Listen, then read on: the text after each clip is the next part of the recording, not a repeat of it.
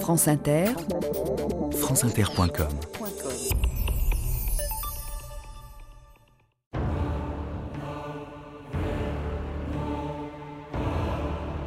Les Français n'ont quitté leur pays que pour conquérir le nôtre. Mais je suis l'épine que Dieu leur a placée dans l'œil, et si vous m'aidez, je les rejetterai à la mer. Abdelkader.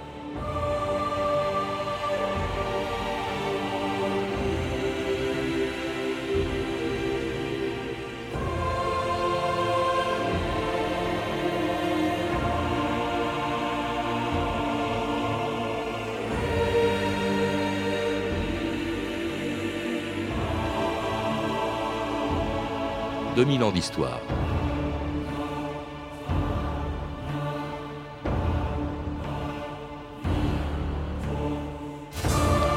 Lorsqu'en 1830, l'armée française du général de Bourmont débarquait en Algérie, il ne s'agissait pas encore de la coloniser, mais de venger un affront, ce fameux coup d'éventail donné trois ans plus tôt par le Dey Hussein au consul de France à Alger. Personne n'imaginait encore que cette expédition marquait le début de 130 ans de présence française en Afrique du Nord. Personne ne pensait non plus qu'il faudrait des années de guerre pour soumettre celui qui fut le premier adversaire de la colonisation française en Algérie, l'émir Abdelkader. Pendant 15 ans, ce chef de guerre, qui fut aussi un des plus grands mystiques de l'islam, a tenu tête à une des armées les plus puissantes du monde avant de se rendre au général de la Mauricière le 23 décembre 1847. Ouvrez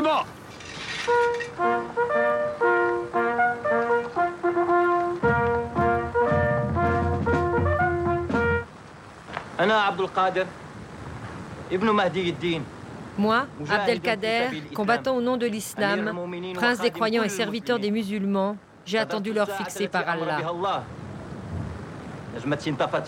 Mon étoile s'est éteinte dans le ciel d'Afrique. Allah, le Tout-Puissant, le Miséricordieux, ne m'a pas accordé la victoire. Il a voulu que les Français s'emparent de ces terres et j'obéis à sa volonté.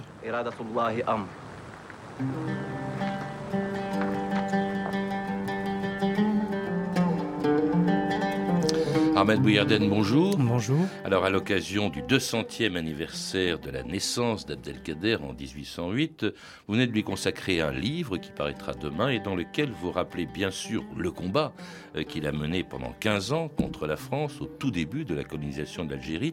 Mais alors aussi une dimension qui est souvent moins connue du personnage. C'était pas seulement un chef de guerre, mais aussi un chef religieux, un poète, un des plus grands mystiques de l'islam. Oui, tout à fait. Je vous remercie de commencer par euh, l'essentiel et ce qui caractérise réellement et fondamentalement l'émir Abdelkader. En effet, l'émir Abdelkader avait un modèle, un modèle euh, fondamental pour l'ici-bas et l'au-delà, c'était le prophète Mohammed. Et euh, pour cela, il faut se référer à un hadith euh, très euh, répandu et sur lequel il y a une, large littérature du prophète Mohammed qui, revenant d'un combat, donc d'une lutte armée, disait à ses compagnons qui étaient pour certains blessés et d'autres presque mourants, leur disant Nous venons du petit combat pour aller vers le grand combat. Et ses compagnons qui, qui, qui, qui étaient blessés, justement, ils se disaient Mais quel autre grand combat? Quelle énergie nous reste-t-il pour ce grand mm. combat? Il aurait dit, je parle du combat qu'on fait contre ses propres passions. Mm. Et donc l'émir Abdelkader est effectivement un combattant, mais l'homme que nous connaissons aujourd'hui, c'est l'homme du, du, du, petit combat, euh, qu'on appelle donc en arabe le, le, djihad sarir, et, mais c'était également l'homme du grand combat, c'est-à-dire l'homme qui se réalise mm. jour après jour en euh, luttant contre ses passions et ses pulsions. Jour après jour, d'ailleurs, et dès son enfance, vous rappelez l'éducation religieuse qu'il reçoit de son père dans une famille dont on prétend qu'elle descend de Mohamed, euh, et son père qui l'amène, par exemple, à faire le pèlerinage, ce, pilier de l'islam, cette obligation de l'islam qui est le pèlerinage à la Mecque. Tout à fait. Les en, en 1825. 1825 à 1827, car à l'époque, les pèlerinages duraient euh, plus d'un an et demi, puisqu'on profitait le voyage était très long, c'était deux mois environ pour y arriver. Une fois qu'on était sur place, les pèlerins profitaient de faire les grandes visites, donc évidemment le pèlerinage, le grand pèlerinage, le Hajj, mais aussi passer par Damas, euh, Bagdad, etc. et de refaire le pèlerinage une seconde fois au retour et de rentrer. Donc ça durait à peu près un an et demi. Et euh, je reviens sur un point fondamental. Vous parliez tout à l'heure de, euh, de l'émir et de son rapport à son père. Il est essentiel. Son père, Sidi Muhyiddin ibn Mustafa, était donc un mokaddem de Zawiya. Donc une Zawiya est un établissement religieux, spirituel, d'éducation spirituelle dans lequel on enseigne à la fois le rapport aux autres, et notamment ce qu'on appelle en arabe adab, c'est-à-dire le, sens des convenances avec les, autres, et en même temps le rapport avec l'indicible. Donc un triple rapport, un rapport à soi, aux autres et à Dieu. Donc tout cela, l'émir va grandir avec pour père et maître et guide spirituel son, son, père donc pendant toute sa jeunesse. Et, euh, et c'est donc euh, Al-Azawiya qui va euh, apprendre les fondamentaux, de, les fondamentaux de la religion et de, de, de la spiritualité. Alors c'est également son père qui va l'entraîner aussi à, à, devenir le chef de guerre qu'il est devenu. La France débarque en Algérie en, en 1830. Elle est alors sous domination turque. Bon, ça, les populations euh, d'Algérie, les Arabes ou les Berbères n'en sont pas mécontents que les Turcs s'en aillent. En revanche, tout de suite, le père de Abdelkader euh, déclare euh, le djihad contre les Français. Abdelkader lui-même va se battre, notamment euh, contre la garnison française d'Oran, très courageusement. Et puis en 1832, voilà qu'il est que le fils, que Abdelkader, à 24 ans, devient émir, et nommé, proclamé émir. D'abord, qu'est-ce que ça veut dire et comment se fait-il que cette fonction très élevée dans, dans l'islam soit accordée à un jeune de 24 ans à peine. Comment est-ce que des chefs de tribus euh, de l'Oranais, de l'ouest de, de l'Algérie, euh, acceptent l'autorité de cet homme de 24 ans? Tout à fait. C'est vrai que ça peut paraître surprenant, mais en, réalité, toute la vie de l'émir est faite de surprises. Alors l'émir d'abord, quelle alors, signification Alors e, effectivement, je, je dis l'émir alors qu'il ne l'est pas à ce moment-là, juste avant euh, ce fameux 22 novembre 1832, mais l'émir veut dire tout simplement prince. Si, sinon on prend un terme français comme amiral, mmh. il vient de l'arabe euh, Amir al-Bahar, qui veut dire le prince de la mer. Donc là, ce n'est pas le prince de la mer, mais c'est Amir al-Mu'minin, donc le prince des croyants. Donc ça, c'est un titre à la fois religieux, euh, donc avec une fonction spirituelle et euh, temporelle. Mais ce qu'il faut savoir, c'est, vous disiez tout à l'heure, son père a déclenché, a proclamé, euh, pardon, le, le djihad pour la simple et bonne raison que lorsque l'armée française arrive en France, il y a une vision, on, a tout de suite euh, en Algérie, parmi les musulmans, euh, la vision des croisés qui débarquent. Il faut savoir que l'Algérie a été pendant longtemps euh, attaquée par l'Espagne, et ce depuis le, le, le, 15e, 16e siècle. Donc c'était un, djihad qui était proclamé parce que l'islam était menacé. Alors un djihad, une lutte que Abdelkader va mener euh, contre la France euh, jusqu'à ce qu'en 1836, euh, eh bien, les Français eux-mêmes cherchent à négocier avec lui. Nous occupons les ports d'Alger, de Beaune et d'Oran. Au départ, nous avions l'intention de nous contenter de l'occupation de cette façade maritime, comme les Turcs. Abdelkader a brandi contre nous le drapeau de la guerre sainte. Il a juré de nous jeter à la mer. Il nous impose une guerre cruelle et sans merci à travers tout le pays. Après tout, c'est nous qui envahissons son territoire. Nous avons affaire à des fanatiques religieux. Et il nous faut y soumettre. Sinon, ils nous chasseront et les Anglais prendront notre place. Le problème est que le gouvernement à Paris ne sait pas ce qu'il veut. Déjà dix gouverneurs généraux différents en six ans, dix. Et nous n'avons pas assez d'hommes pour en finir une bonne fois. Bugeaud arrive à Oran la semaine prochaine avec pour mission de rechercher la paix avec Abdelkader. Et cette paix, ce sera le traité de la Tafna, signé donc euh, entre Abdelkader et le général Bugeaud en 1837, et alors, qui accorde à Abdelkader, comme si la France reconnaissait elle-même son autorité sur une partie de l'Algérie, à peu près les deux tiers de l'Algérie. Un, un, traité qui va euh, provoquer une trêve, parce que c'est plus une trêve qu'une paix, qui va durer quand même deux ans, euh, Ahmed Bouyerden. Oui, alors rappelez euh, que l'émir Abdelkader est né dans l'ouest de l'Algérie, donc à, à, oui. dans l'Oranais, dans la région de Et que cet homme donc qui est de, de l'Ouest va euh, à un moment donné de sa vie euh, être désigné à la tête des principales tribus de l'Ouest. Elles étaient au nombre de trois.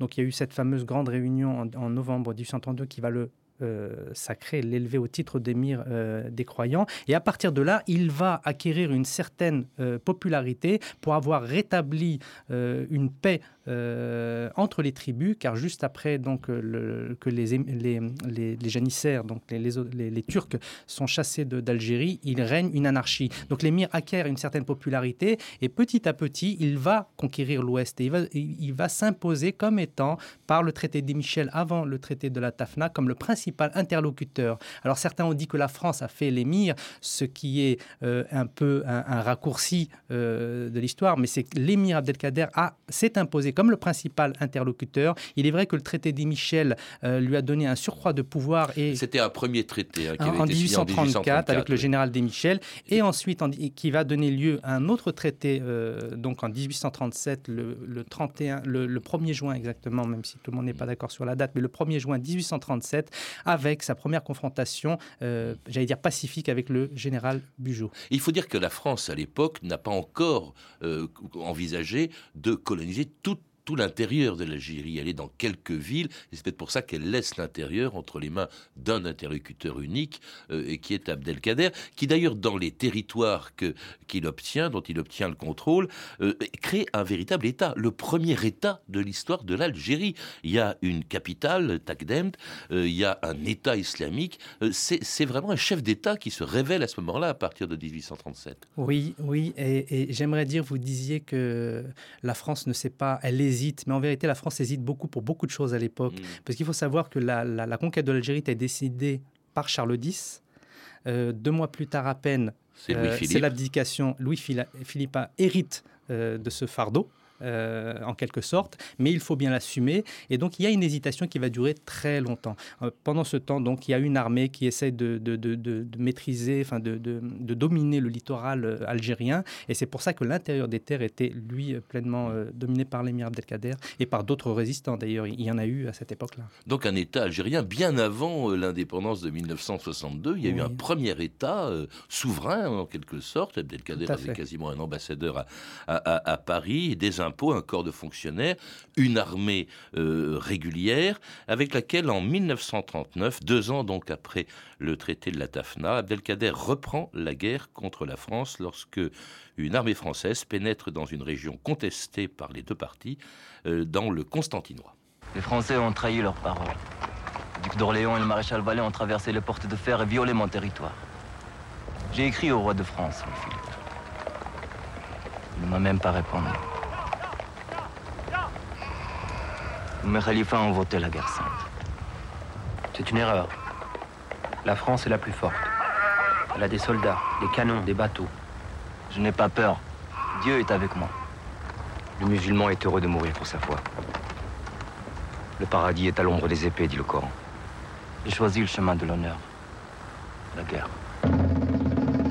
Et c'est donc en 1839 la reprise de la guerre. Elle allait encore durer huit ans. Euh, qui est responsable de la reprise de, cette guerre? On a entendu le mot porte de fer. Euh, est-ce que c'est la France qui a violé le traité de la Tafna? Est-ce que c'est Abdelkader? En fait, le traité de la Tafna portait déjà les germes de, cette violation de territoire par la suite. En fait, bon, ce qu'il faut savoir, c'est que le traité de la Tafna a été euh, écrit à la fois en arabe et en français. Il y a eu des problèmes de traduction. Alors certains parlent de manipulation, d'autres parlent d'erreurs de traduction. Bon, euh, reste à, étudier de près. Mais euh, ce franchiment donc des, portes de, fer par le maréchal Vallée, qui accompagnait donc le fils du roi à cette une gorge très étroite, très étroite qui permet d'aller vers Constantine. Et évidemment, avec toute une armée sur un territoire qui, qui, qui, normalement ne devait pas être traversé par une armée française. Et ça, l'émir Abdelkader, lorsqu'il l'a su, il a eu la pression de toutes les tribus en disant ça y est, ils ont trahi euh, le, traité de paix. Et il y a eu un appel. L'émir a tout fait pour euh, contenir euh, cet appel en disant peut-être que c'était une erreur, etc. D'ailleurs, il va écrire au Marshal Vallée en disant si vous aviez voulu une promenade, mmh. nous aurions pu accompagner le fils du roi. Et donc, pour répondre à votre question, euh, elle fait débat, mais en tout cas, ce qui est sûr, c'est que euh, l'émir Abdelkader a considéré que c'est un casus belli, la traversée des portes de fer. Alors, il envahit une région colonisée déjà par euh, les premiers colons français, la Mitidja. On dit même qu'il y a des colons qui ont été massacrés, que 40 têtes auraient été coupées et promenées sur les chevaux de, de l'armée d'Abdelkader.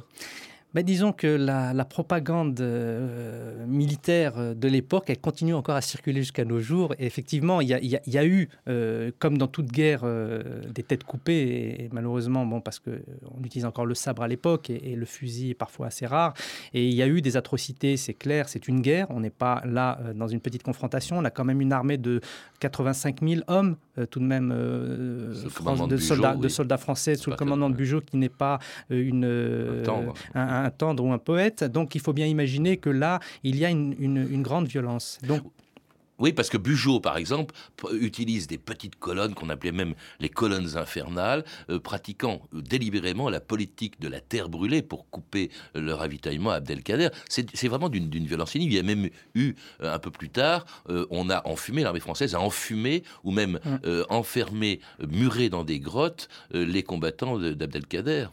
Si c'était que les combattants, je dirais que c'est une action militaire, un crime de guerre. Mais là, c'était des populations. Et, euh, effectivement, c'est un des exemples qui a été retenu. Là, vous parlez de, des enfumades des grottes du Dahra par euh, le colonel Pellissier. Mais ce qu'on connaît moins, c'est que ça a été répété, parce que ça aurait pu être une erreur qui a, qui a fait scandale d'ailleurs, qui, va pousser à terme à, la démission du général Bugeaud, parce qu'il a encouragé ces hommes à faire très mal. Et il disait, il faut taper très, très fort là où ça fait mal. Et notamment, il disait, faites des prisonniers, surtout des femmes. C'est pour mhm. imaginer un peu l'outrage commis envers les femmes. Donc, l'émir Abdelkader, il faut, qu'il faut savoir, c'est qu'en 1846, l'armée française va euh, être composée de 106 000 hommes. Et à ce moment-là, euh, ça fait euh, plus de, ça fait près de 10 ans que l'émir n'a pas été capturé. Donc, pour pouvoir lui couper l'herbe sous le pied, on s'en est pris à la base et à la population.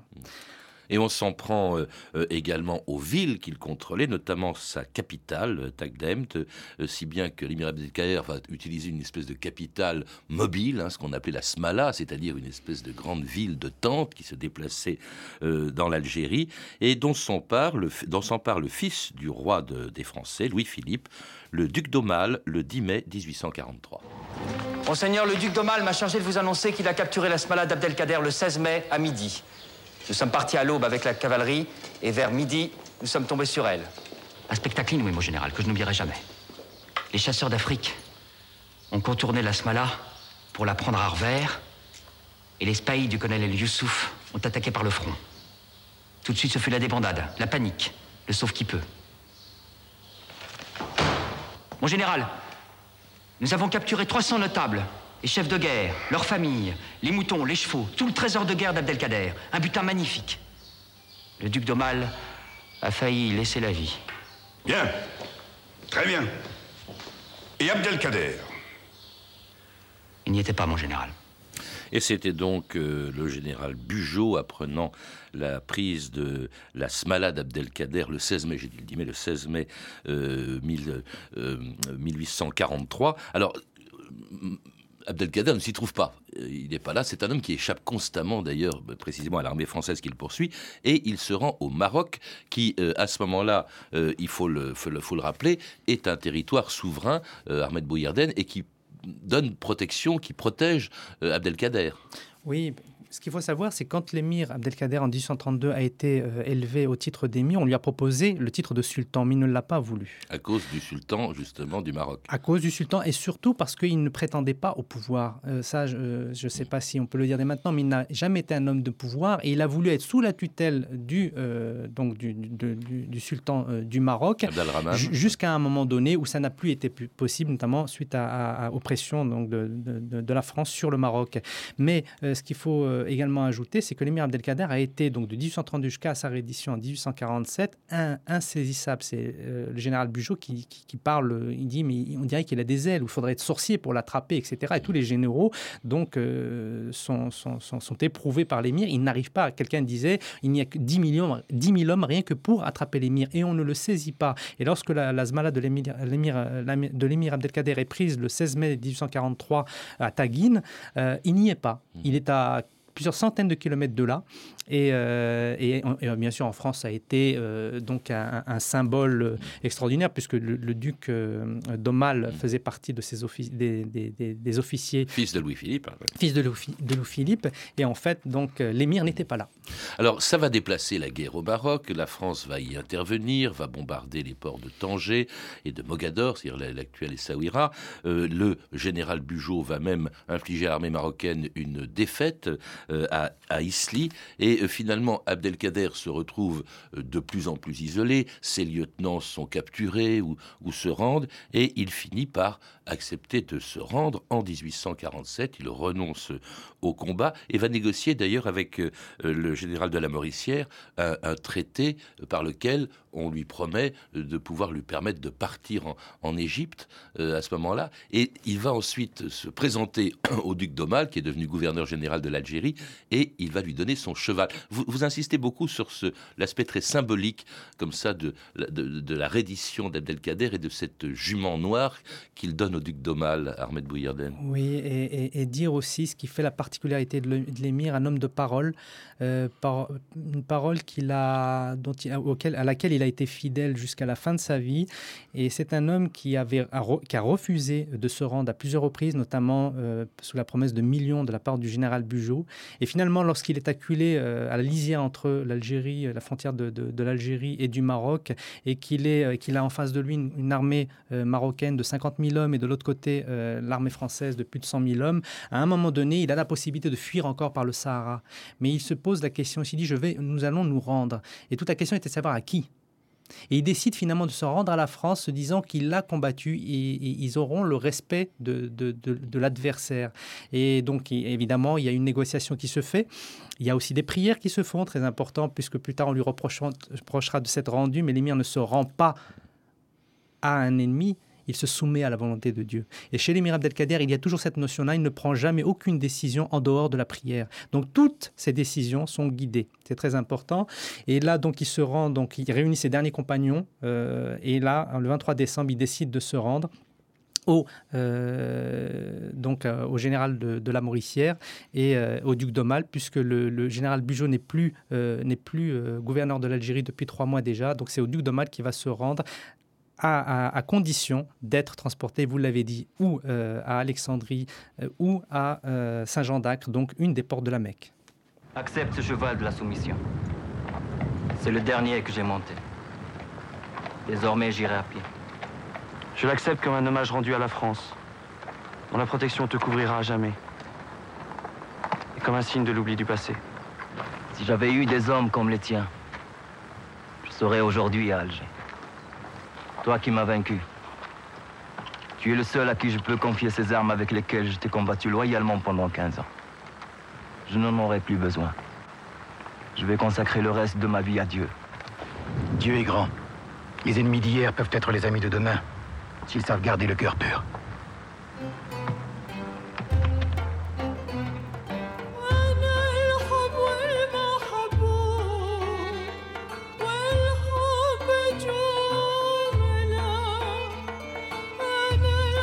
C'était donc la reddition d'Abdelkader en décembre 1847. Il se rend au duc d'Aumale. Et c'est la fin de 15 ans de guerre, mais c'est le début de la plus longue période de la vie d'Abdelkader, pratiquement, puisqu'il va passer 36 ans en exil. Et on l'envoie d'abord, contrairement à la promesse donnée par la Mauricière, on l'envoie, non pas, on lui permet pas de partir en Égypte, mais on l'envoie en France. Il va aller euh, en prison d'abord, puis euh, en résidence surveillée au, château de Pau, puis euh, d'Amboise.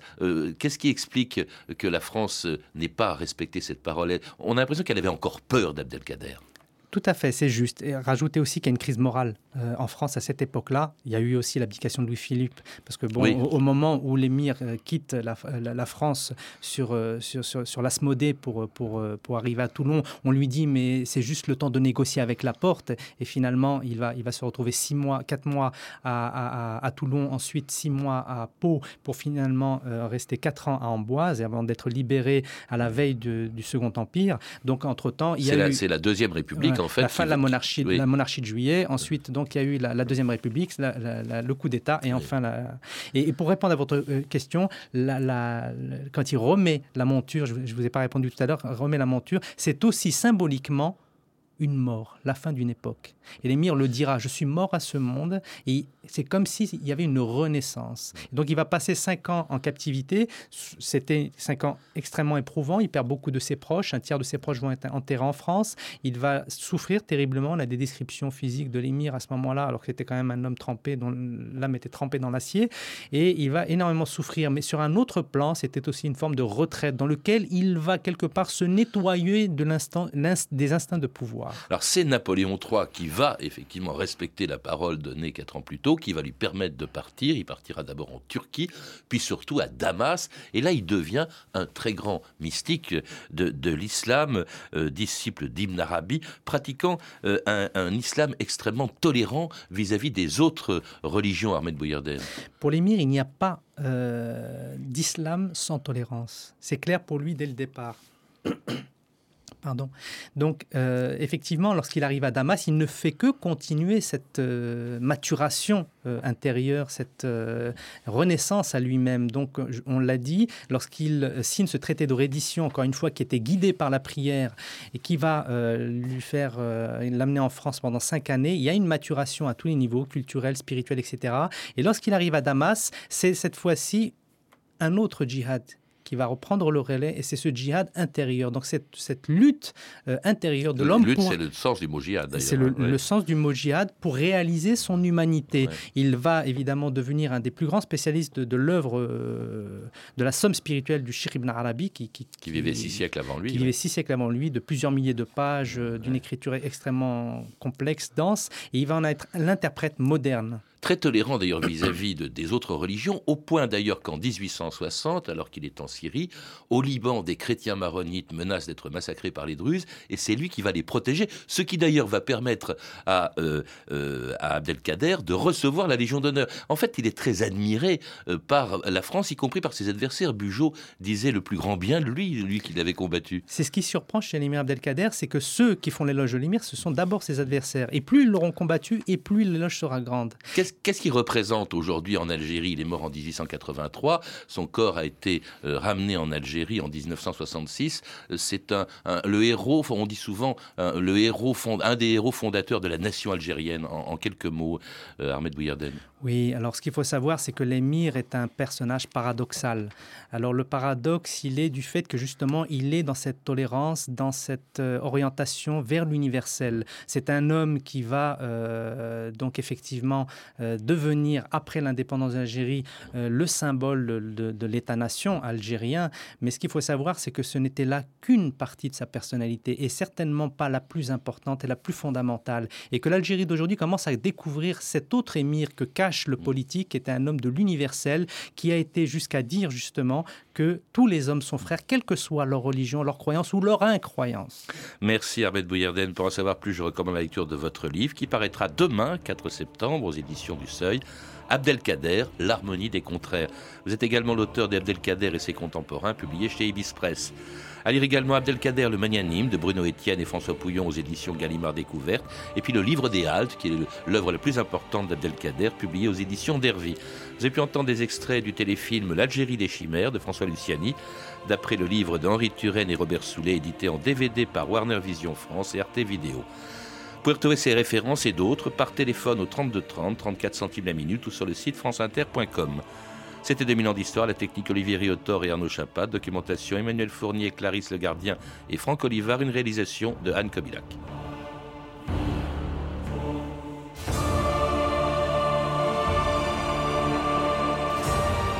Demain, dans 2000 ans d'histoire, un autre anniversaire. Il y a 50 ans, la naissance de la Ve République.